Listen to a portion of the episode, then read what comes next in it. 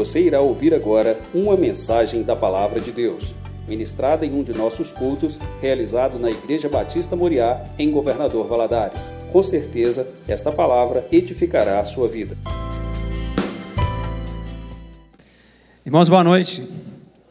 Graça e a paz do Senhor Jesus. Amém.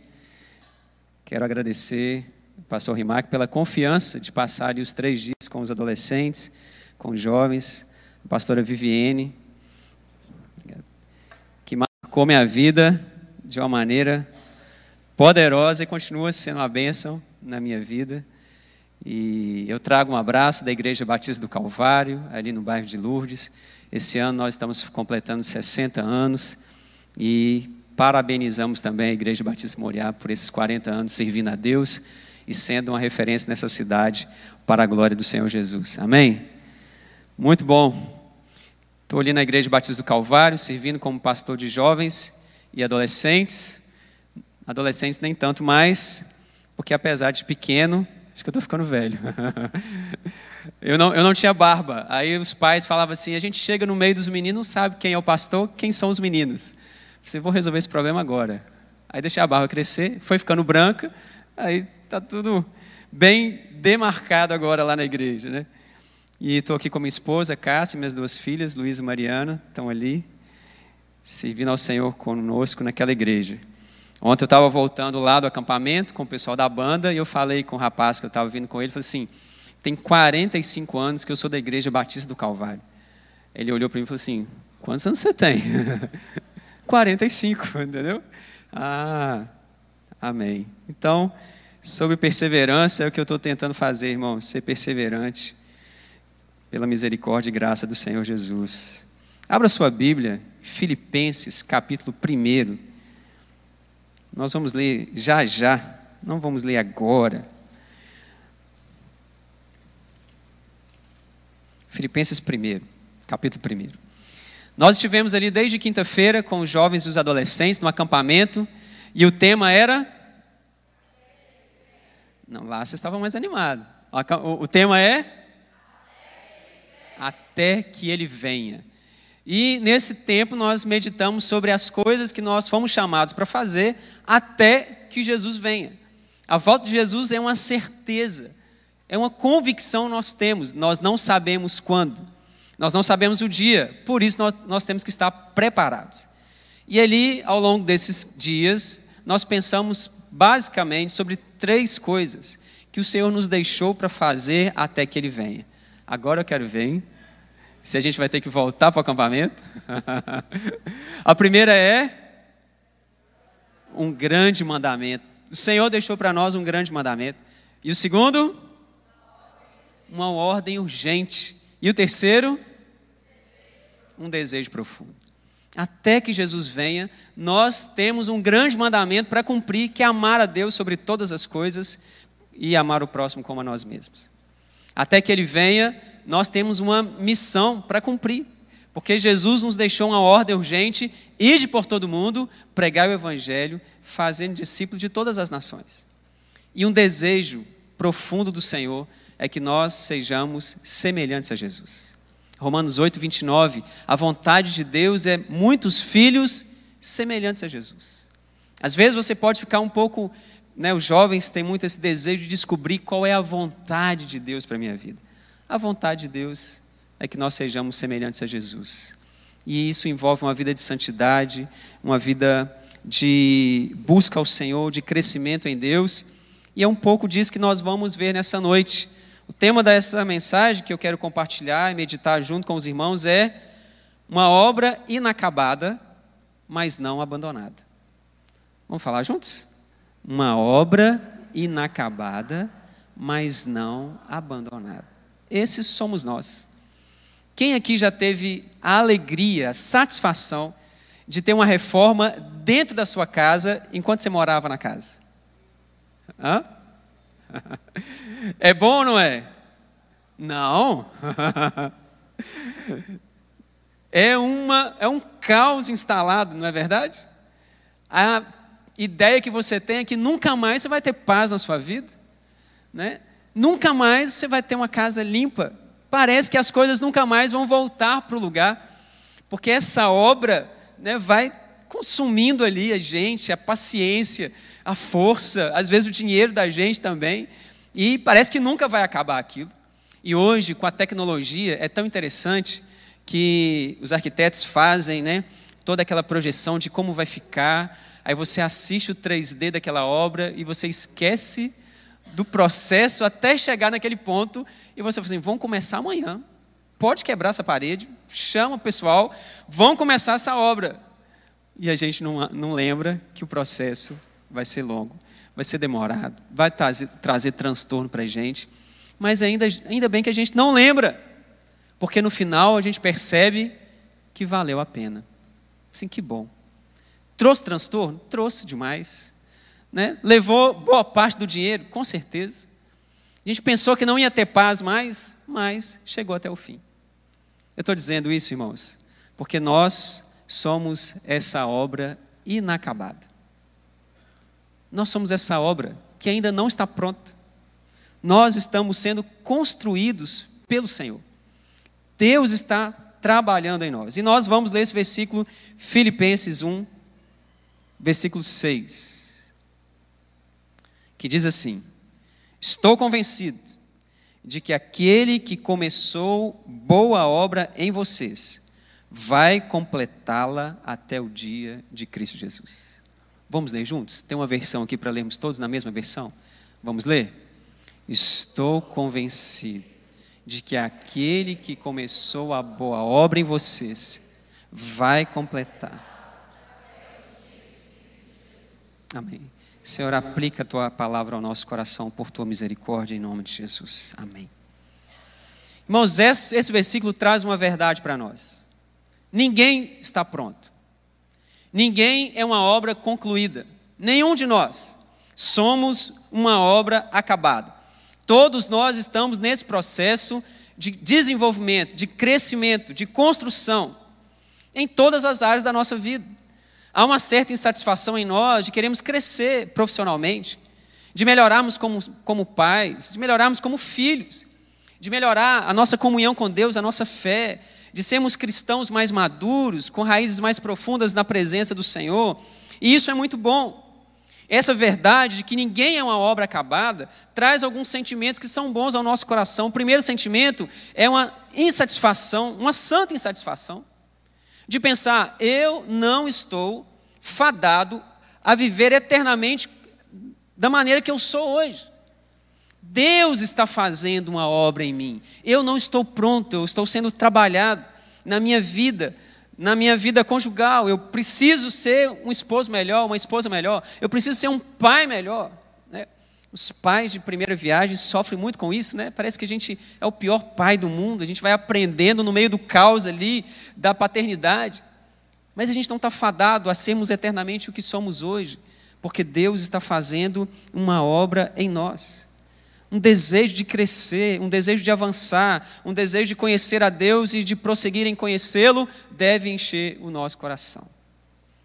Um outro sentimento que essa afirmação de que ninguém está pronto deve gerar em nosso coração é esperança e também tolerância. Olha para esse irmão bonito, cheiroso que está de seu lado. Ele também não está pronto. Nós não estamos. Seu esposo ainda não está pronto. Seus filhos ainda não estão prontos.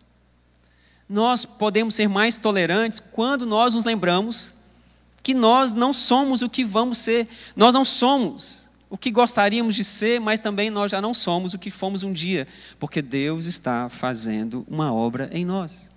Estamos sendo construídos. E esperança também.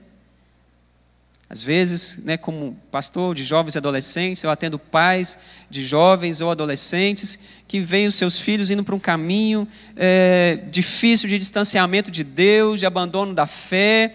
E uma palavra de esperança que a gente sempre leva é: Deus ainda não terminou essa obra.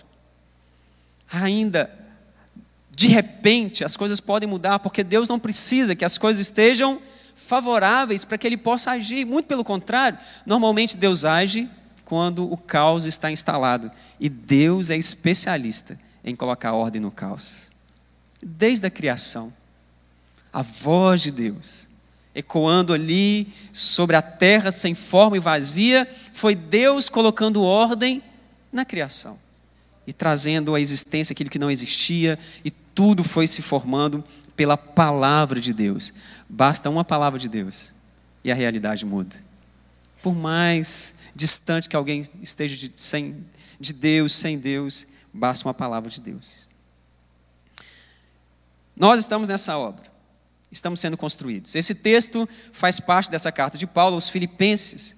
A igreja foi plantada aproximadamente 10 anos antes de Paulo escrever essa carta. E essa, essa igreja, ela nasce de uma maneira maravilhosa. Começa lá com Lídia, a vendedora de púrpura, que se converte. Depois vem aquela moça jovem que tinha um espírito de adivinhação, onde Paulo liberta no nome de Jesus aquela jovem. E também essa igreja começa com o carcereiro, onde Paulo e Silas estavam presos. À meia-noite eles começam a adorar, as portas da prisão se abrem. E o carcereiro pensa em se matar porque ele imaginou todos os prisioneiros fugiram. E Paulo diz: está todo mundo aqui. E aí ele descobre que ali havia um homem de Deus. Ele pergunta: o que eu tenho que fazer para ser salvo? Ele diz: crê no Senhor Jesus e você e a sua casa serão salvos. Assim começou a igreja em Filipos. Quando Paulo escreve essa carta, ele está preso. E mesmo assim, essa carta aos Filipenses é conhecida como a carta da alegria. Como alguém pode escrever uma carta o tempo todo dizendo: alegrem-se no Senhor? Outra vez digo: alegrai-vos. Como alguém pode, preso, escrever essa carta dizendo: Eu aprendi o segredo de viver contente? Porque as cadeias não eram empecilho para os apóstolos, para os discípulos servirem ao Senhor com toda alegria. E ele escreve essa carta da alegria para essa igreja, para agradecer essa igreja uma oferta que eles mandaram para Paulo, porque Paulo estava preso numa prisão domiciliar, ele tinha que se manter ali, mas ele aproveita a situação para trazer uma palavra para aquela igreja que estava vivendo problemas internos, externos e também para trazer uma palavra de encorajamento. E esse texto que nós lemos, o versículo 6, é logo no começo da carta. É uma palavra de encorajamento para aquela igreja. Paulo está dizendo para eles: olha, eu tenho plena convicção que aquele que começou a obra em vocês é fiel para completá-la até o dia de Cristo Jesus. Não importa como a igreja está hoje, importa como ela será, porque Deus está trabalhando na vida de vocês. Para aqueles irmãos ficarem encorajados, fortalecidos, para que a prisão de Paulo não fosse tristeza para eles. Ele escreve sobre isso algumas vezes. E Paulo começa dizendo: Deus vai completar, completar essa obra. Que obra é essa? Que reforma é essa? A primeira questão que a gente precisa identificar aqui, irmãos, que obra é essa que Deus começou em nós? E a resposta é a obra da salvação. Portanto, não é qualquer obra. Não dá para aplicar esse versículo a qualquer área da nossa vida. O texto está dizendo: aquele que começou a obra da salvação, é o desenvolvimento da salvação. O pastor Hernandes diz que a salvação não é apenas algo que Deus fez por nós, mas também é algo que Ele faz. Deus não apenas nos salvou, Deus está nos salvando e Ele vai nos salvar. Você vai encontrar na Bíblia textos que falam que Deus nos salvou. Ele vai, vai, você vai encontrar textos que diz Deus nos salva. E você vai encontrar textos que diz Ele vai nos salvar. Nós fomos salvos, nós estamos sendo salvos e nós seremos salvos. Nós fomos salvos de uma vez por todas do, da condenação do pecado. A gente chama isso de justificação. Agora você é declarado justo diante de Deus. Não há mais condenação para aqueles que estão em Cristo Jesus. Não há julgamento final para os crentes, irmãos. Nós já recebemos, recebemos, a nossa sentença através de Jesus Cristo, Senhor. Nós somos salvos pela graça em Cristo Jesus, pela fé em Cristo Jesus. Fomos salvos da condenação do pecado.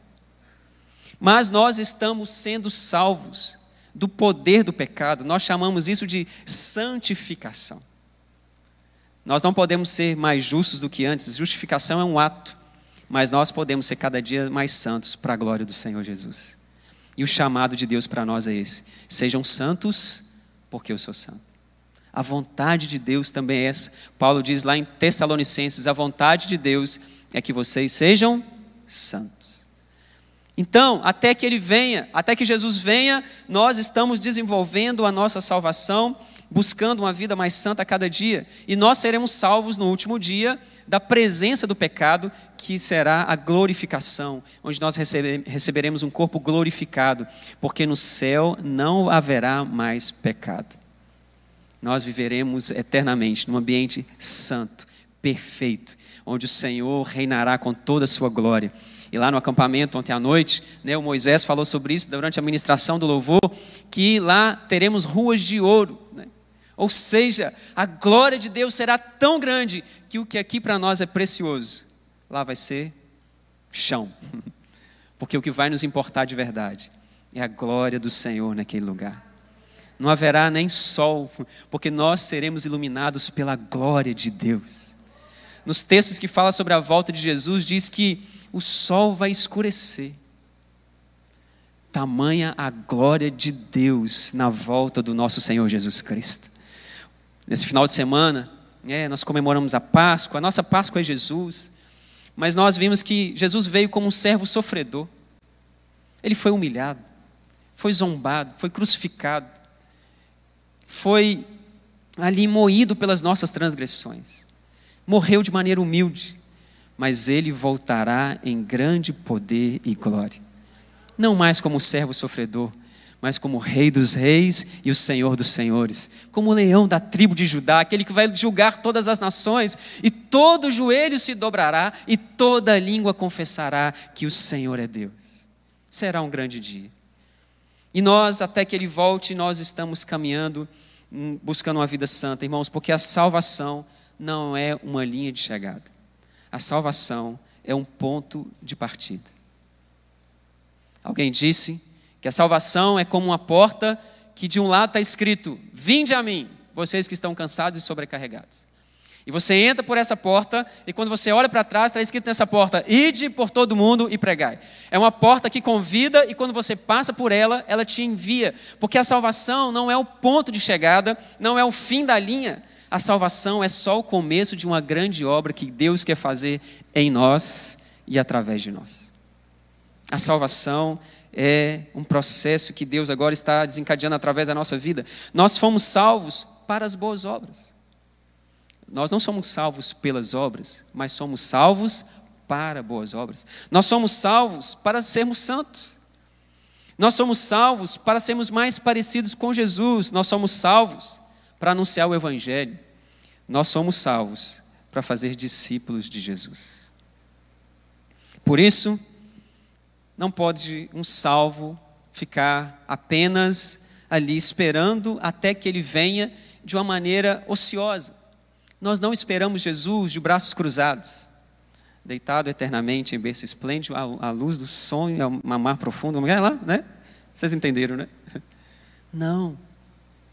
A espera por Jesus é ativa é uma espera onde nós colocamos os nossos dons em prática, onde nós buscamos fazer a vontade do Senhor Jesus, onde nós buscamos ser semelhantes a Jesus. Um pastor, ele diz que não pode existir o crente três S's, que é o crente salvo, sentado e satisfeito. Porque a salvação não é algo que eu desfruto dela de forma apática, mas eu tenho que participar daquilo que Deus está fazendo em mim e através de mim. A primeira coisa que Paulo diz nesse versículo é interessante, que ele diz assim: Eu estou certo. Eu estou convencido. Ele está dizendo: Eu tenho convicção. Não há sombra de dúvidas. Não há margem, mínima margem para dúvida nenhuma de que aquele que começou a boa obra em vocês, ele vai completá-la até o dia de Cristo Jesus. Nós temos poucas certezas nessa vida. Não é verdade? A vida tem variáveis que a gente não tem controle. Nós temos incertezas em relação ao futuro e até em relação ao presente também. Mas essa convicção deve encher o nosso coração. Irmãos, quando o seu coração ficar temeroso, quando o seu coração começar a ficar ansioso, quando você começar a ficar preocupado com o futuro de uma maneira exagerada, lembre-se que aquele que começou a boa obra é fiel para completá-la até o dia de Cristo Jesus. Deus não deixa obras inacabadas pelo meio do caminho. O Senhor não é como os governos, que começam obras e abandona essas obras no meio do caminho. Às vezes, obras que não deveriam nem, nem ter sido começadas. O recurso acabou, o propósito daquela obra acabou e ela começa ali a gerar prejuízo, ela vai se deteriorando. Todo investimento ali vai para o ralo. Né? O dinheiro público, público muitas vezes é usado para obras que nunca vão terminar. Mas aquilo que Deus começou, Ele vai terminar, porque Ele tem todos os recursos. Ele sabe aonde quer nos levar. Nós ainda não estamos no lugar que deveríamos estar, mas nós já saímos de onde nós estávamos e nós devemos entregar a nossa vida ao Senhor todos os dias e dizer: Senhor, me leva para a tua boa, perfeita e agradável vontade. Conduza-me por esse caminho. A salvação é uma obra que Deus está fazendo em nós e Ele não vai parar até que nós estejamos prontos. Agora, mesmo sendo uma obra de Deus, Ele nos chama a participar dessa obra. E nós vamos ver isso aqui na conclusão desse sermão. Essa convicção precisa estar enchendo o nosso coração.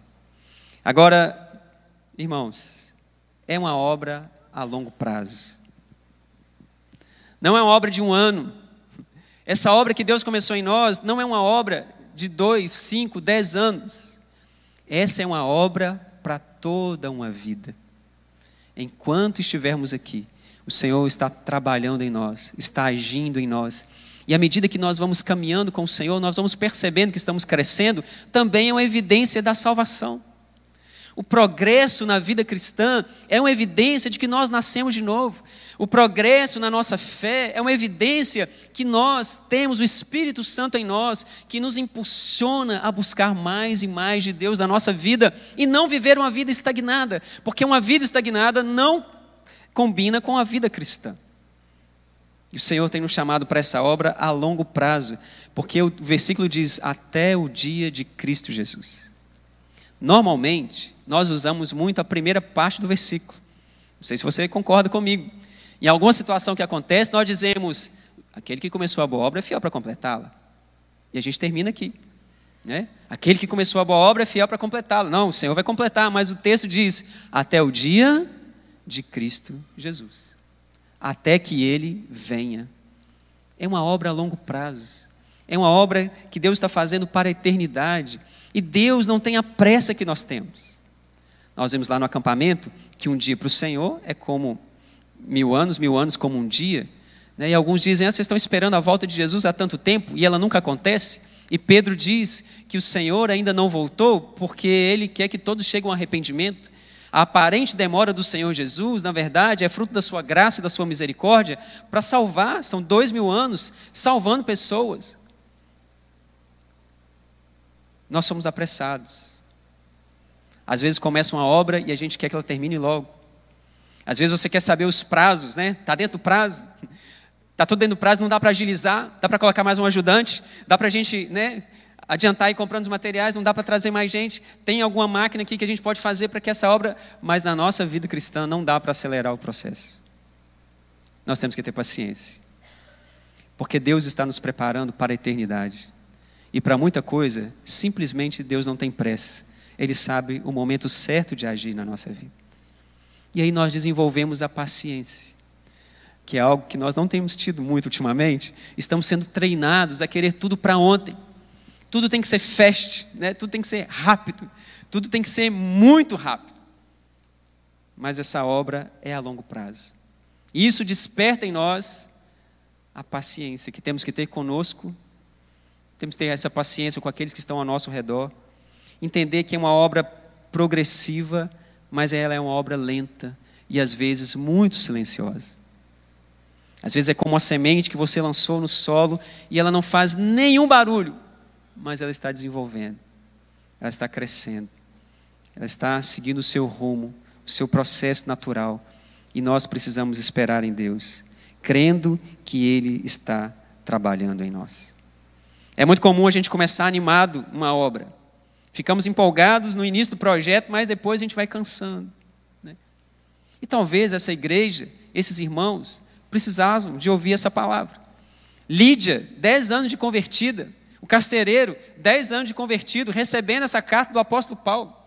Como será que estava a esposa do carcereiro? Como será que estavam os filhos dele? Será que eles estavam seguindo a Jesus? Será que eles estavam honrando a fé? Será que a Lídia estava conseguindo ficar firme ali no Senhor, apesar das suas dificuldades? E aí Paulo lança essa palavra dizendo: Olha, fiquem calmos, fiquem tranquilos, tenham essa convicção, essa obra é a longo prazo, é até o dia de Cristo Jesus. Não desanimem, levantem a cabeça, fiquem firmes, porque aquele que começou a boa obra em vocês, ele é fiel e ele não vai deixar essa obra inacabada. Nós vamos chegar até o fim com o Senhor. Começar bem é fácil. Terminar bem é o nosso alvo. E o Salomão disse lá em Eclesiastes que o fim das coisas é melhor do que o seu começo. Deus está fazendo essa obra em nós. E Ele vai usar todos os meios necessários para que essa obra seja concluída com sucesso. Romanos 8, 28 diz que tudo coopera para o bem daqueles que amam a Deus e andam segundo o seu propósito. O que Deus vai usar para que essa obra seja um sucesso? Absolutamente tudo. Como Deus vai operar na prática essa construção, esse amadurecimento, esse avanço na fé, essa maturidade espiritual que nós precisamos estar progredindo a cada dia. Deus vai usar absolutamente tudo, porque tudo coopera para o bem daqueles que amam a Deus e andam segundo o seu propósito. E eu queria ir para algo mais prático para nós finalizarmos a meditação dessa noite. Irmãos, Deus vai usar as disciplinas espirituais para forjar esse amadurecimento em nós. Disciplina espiritual é tudo que você faz para nutrir a sua fé e aquilo vira realmente um hábito na sua vida. Nós vimos lá com, no, no, no acampamento que nós precisamos, enquanto aguardamos Jesus, ter uma vida santa, tirar o pecado da nossa vida, mas também trazer a piedade. Piedade é a nossa vida prática com o Senhor, é a vida prática cristã. E aí nós precisamos investir tempo com o Senhor para que essa obra se conclua, porque nós temos uma participação. Nós chamamos isso da responsabilidade humana. A salvação é pela graça, mas a santificação é uma obra que o Senhor nos chama a participar dela. E o Senhor Jesus disse que o reino de Deus é tomado por esforço. E aqueles que se esforçam se apoderam dele. O Senhor completa essa obra em nós através da Sua palavra. A palavra de Deus, irmãos, vai mudando o nosso coração, a palavra de Deus vai construindo o nosso pensamento, a palavra de Deus vai moldando a nossa cosmovisão, a nossa visão do mundo. Nós precisamos aprender a pensar biblicamente. Tem um livro que chama Pensando Biblicamente. Fala sobre isso, sobre estarmos tão inundados, encharcados da palavra de Deus, que todas as situações da vida você vai enxergar aquilo pelos olhos do Evangelho. E para isso nós precisamos dedicar tempo, porque a palavra de Deus vai mudando o nosso caráter, vai mudando a nossa vida, mas de maneira muito silenciosa. Às vezes nós queremos que Deus faça um acampamento, por exemplo, ele dá aquele start, né? coloca aquele fogo no nosso coração, traz aquele despertamento sobre a nossa vida, mas nós temos, temos que dar continuidade a isso com a semeadura diária, que muitas vezes é silenciosa, e a gente não percebe. Mas quando você caminha nesse se alimentar da palavra de Deus todos os dias, ah, você olha para trás e você tem plena, a plena convicção: eu não sou mais a mesma pessoa. A palavra de Deus está mudando a minha maneira de pensar. A palavra de Deus está mudando os meus hábitos. A palavra de Deus está mudando a maneira como eu me relaciono com as pessoas, como eu me relaciono com os meus filhos, como eu me relaciono no meu casamento, como eu lido com a minha profissão, com os meus negócios. A palavra de Deus vai moldando a nossa maneira, irmãos, porque tudo influencia o nosso coração e nós precisamos ser moldados pela palavra. A oração a oração é uma benção, uma ferramenta gloriosa para que essa obra seja realmente, avance realmente na nossa vida. E eu fiz várias vezes essa pergunta para os meninos ali no acampamento: se Deus sabe o que eu vou pedir, por que, que eu tenho que orar? A palavra de Deus diz que antes que a palavra me chegue à boca, Deus já sabe o que eu vou falar. Para que, que eu tenho que orar? Poderia chegar diante de Deus e falar assim: Deus, leia o meu pensamento, em nome de Jesus, amém. Fiz a minha oração. Oração é relacionamento. Nós conversamos com Deus. E também nós ouvimos Deus. Porque muitas vezes a gente dobra o joelho para falar com Deus e a gente sai dali com a resposta. Verdade ou não? Deus fala conosco enquanto nós oramos. E todas as vezes que nós oramos, apesar de Deus saber o que vamos pedir, é uma maneira de nós declararmos a nossa dependência de Deus e dizer: Deus, eu preciso disso. Deus, eu dependo do Senhor para que essa situação seja resolvida. Deus, eu preciso da intervenção do Senhor na minha vida, na minha saúde, nos meus negócios. Eu preciso, eu sou dependente. Oração é uma forma de declarar a nossa dependência de Deus. Por isso nós oramos. E orar também é uma forma de declarar a glória, o poder de Deus e dizer: Deus, o Senhor tem poder para me abençoar. O Senhor tem poder para intervir na minha vida. Uma outra ferramenta, que é uma disciplina espiritual também, que forja em nós aquilo que Deus quer fazer, é a comunhão. É, é viver a vida de igreja. É estarmos juntos aqui. É, como diz lá em Provérbios 27, 17, como ferro afia o ferro, assim um amigo afia o outro. Irmãos, é no relacionamento aqui dentro da igreja que nós somos afiados, que nós somos transformados, que nós vamos aprendendo a ser pacientes, a sermos amorosos, a sermos cuidadores, a sermos mais tolerantes. E nós vamos caminhando assim, amparados pelo Senhor. E por último, e talvez seja uma ferramenta que Deus mais use para completar essa obra em nós, são as tribulações. Não há nada nessa vida que gere mais maturidade espiritual em nós do que as lutas, não é verdade? Claro, se nós passamos essas lutas, aos pés do Senhor Jesus. Os puritanos, eles têm uma frase muito interessante, eles dizem assim: não desperdice a sua tribulação. Há duas maneiras de você encarar uma luta, uma dificuldade, um desafio na sua vida, na sua família. Você pode encarar isso com um grande problema, e algo que te incomoda, e algo que te faz sofrer, e algo que te tira a estabilidade. Ou você pode encarar isso com uma grande oportunidade de conhecer mais da graça, do poder, do amor de Deus nessa situação. Nós aprendemos pouco quando as coisas dão certo. Nós aprendemos muito quando as coisas ficam difíceis. Deus não nos poupa.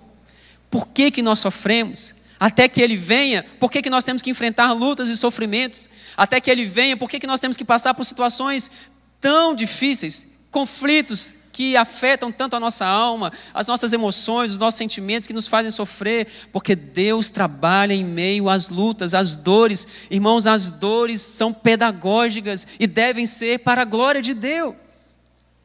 Não há ninguém que passe por um momento de luta intenso aos pés de Jesus que não saia dali mais maduro. O apóstolo Paulo, especialista nisso, ele disse em Romanos 5, 3 e 4 não só isso, mas também nos gloriamos nas tribulações. Porque sabemos que a tribulação produz perseverança, a perseverança um caráter aprovado, e o caráter aprovado, esperança.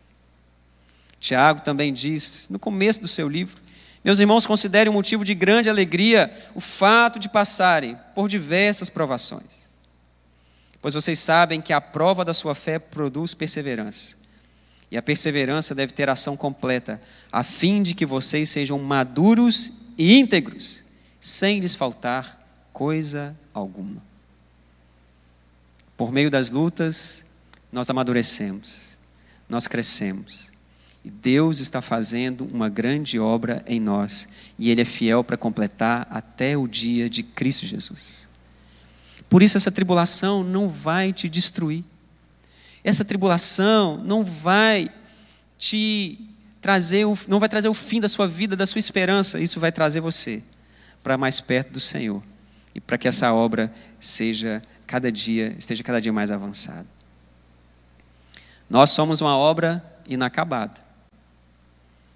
Ninguém está pronto, mas jamais nós seremos uma obra abandonada até que Ele venha Deus está agindo na nossa vida. E nós temos que buscar, claro. Pedro diz, em 2 Pedro 1,10, ele diz: Portanto, irmãos, empenhe-se ainda mais para consolidar o chamado e a eleição de vocês. O apóstolo Pedro está dizendo: empenhe-se, Esse empenhar, essa palavra no grego, é um músculo de um atleta que está tensionado ao máximo. Ele está dizendo: se esforcem para desenvolver a salvação de vocês, para avançar na fé, porque a salvação é pela graça, mas uma evidência da salvação é o desejo de cada dia ser mais parecido com Jesus e ser mais santo. Uma evidência da salvação é o desejo de conhecer a Deus e prosseguir em conhecer a Deus. Uma evidência da salvação é aprofundar raízes no Senhor. E às vezes a gente pode pensar: não, esse negócio de vida profunda em Deus são para os pastores, são para as pastores, são para os missionários, são para aqueles irmãos que são mais espirituais. Deus tem um chamado para nós, uma vida profunda nele, uma vida plena nele para desfrutarmos da glória, da graça, do amor, da alegria, da paz que excede em todo entendimento que nós encontramos somente na presença do Senhor. Irmãos, Deus está fazendo uma obra em nós. Ele está fazendo você? Amém? Você crê que Ele vai terminar essa obra? Não vai ficar no meio do caminho? Deus não é como os nossos governos aqui que abandonam obras. O recurso acaba. Ah, a eleição passou. Não, não vou assumir essa obra, era do outro. Não. Deus pegou as nossas vidas, Ele nos tomou pela mão e Ele vai nos levar até o fim, porque Ele nos faz perseverar pela Sua imensa graça e misericórdia. Enquanto isso, nós vamos olhando para trás e vamos percebendo que Ele está fazendo essa obra em nós e nós não somos mais as mesmas pessoas. Vamos ficar de pé e vamos fazer uma oração? Você pode orar e pedir ao Senhor essa graça de ver Ele trabalhando na sua vida? Porque quando a gente vê Deus trabalhando, a gente fica mais animado. Peça ao Senhor para abrir os seus olhos e perceber que você não é mais a mesma pessoa. Tem coisas para serem construídas, tem coisas para serem edificadas, às vezes tem coisas para serem derrubadas e retiradas, mas você não é mais a mesma pessoa. A gente fica feliz, né, quando chega numa reforma e ali o acabamento começou a colocar e foi levantado algumas paredes, a gente vendo a coisa acontecer, a gente fica mais animado, pede Deus abre os meus olhos e me mostra que eu não sou mais o mesmo. E aumenta a minha fé e me fortaleça no Senhor e que eu possa buscar o Senhor a cada dia, porque eu quero me empenhar nessa obra. Eu quero ser semelhante ao Senhor até que o Senhor venha. Eu quero ser mais parecido com Jesus. Aleluia.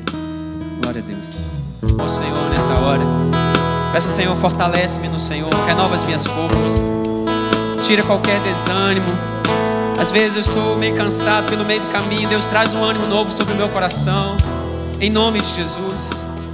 E talvez você está aqui nessa noite e essa obra de salvação ainda não começou na sua vida, porque você ainda não fez uma decisão por Jesus Cristo esse é o dia, essa é a hora de você entregar a sua vida a Jesus, para que essa grande obra de salvação, que não é o fim, mas é o começo de uma obra eterna que Ele vai operar na sua vida, comece. E não tem nada melhor do que entregar a nossa vida para Cristo Jesus e dizer: Senhor, toma conta dessa construção.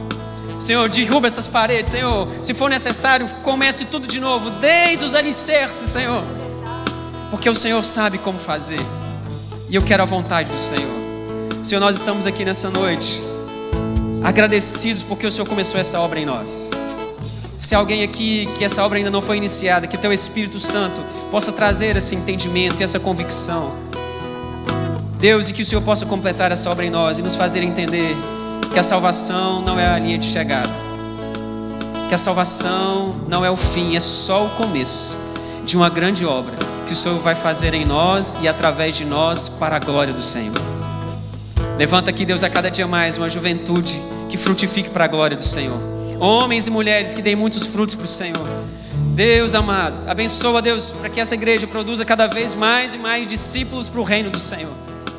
Que os próximos 20 anos, Senhor, sejam de uma colheita ainda maior do que os 20 anos que se passaram. Em nome de Jesus, porque o Senhor está fazendo uma grande obra neste lugar.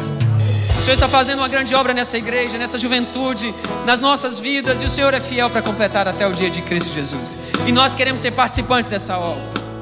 Nós não temos força, nós somos tão limitados. É o Senhor mesmo que coloca o recurso na nossa mão. É o Senhor mesmo que coloca o projeto, é o Senhor mesmo que desenha, é o Senhor mesmo que diz: vai por aqui, faz isso, eu te capacito. É o Senhor que faz isso na nossa vida. E nós, no fim, ficamos alegres de participar de algo que o Senhor está fazendo. Isso é maravilhoso demais. Ah, Deus, nos abençoe nessa semana que está só começando. Que seja uma semana abençoada, onde nós possamos clamar o Senhor nos dedicar às disciplinas espirituais, leitura da Bíblia, tempo de oração, tempo de comunhão. Deus, o tempo está chegando ao fim. E o Senhor nos ensina dizendo: não deixe de congregar, se dediquem à oração, sejam sóbrios, sejam vigilantes, porque o tempo está chegando. Até que Ele venha, nós queremos ser encontrados fiéis. Abençoa-nos, Senhor, ajuda-nos. Nós precisamos do Senhor e do Teu Espírito Santo. Amém.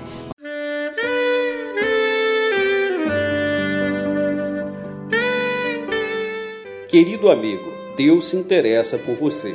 Ele conhece as circunstâncias atuais da sua vida. Não hesite em buscá-lo. Em Jeremias 33, versículo 3, ele nos diz: Clama a mim e responder-te-ei, e anunciar-te-ei coisas grandes e ocultas que não sabes. Esperamos que a mensagem ouvida tenha falado ao seu coração e que você e sua família sejam abençoados pelo Senhor Jesus.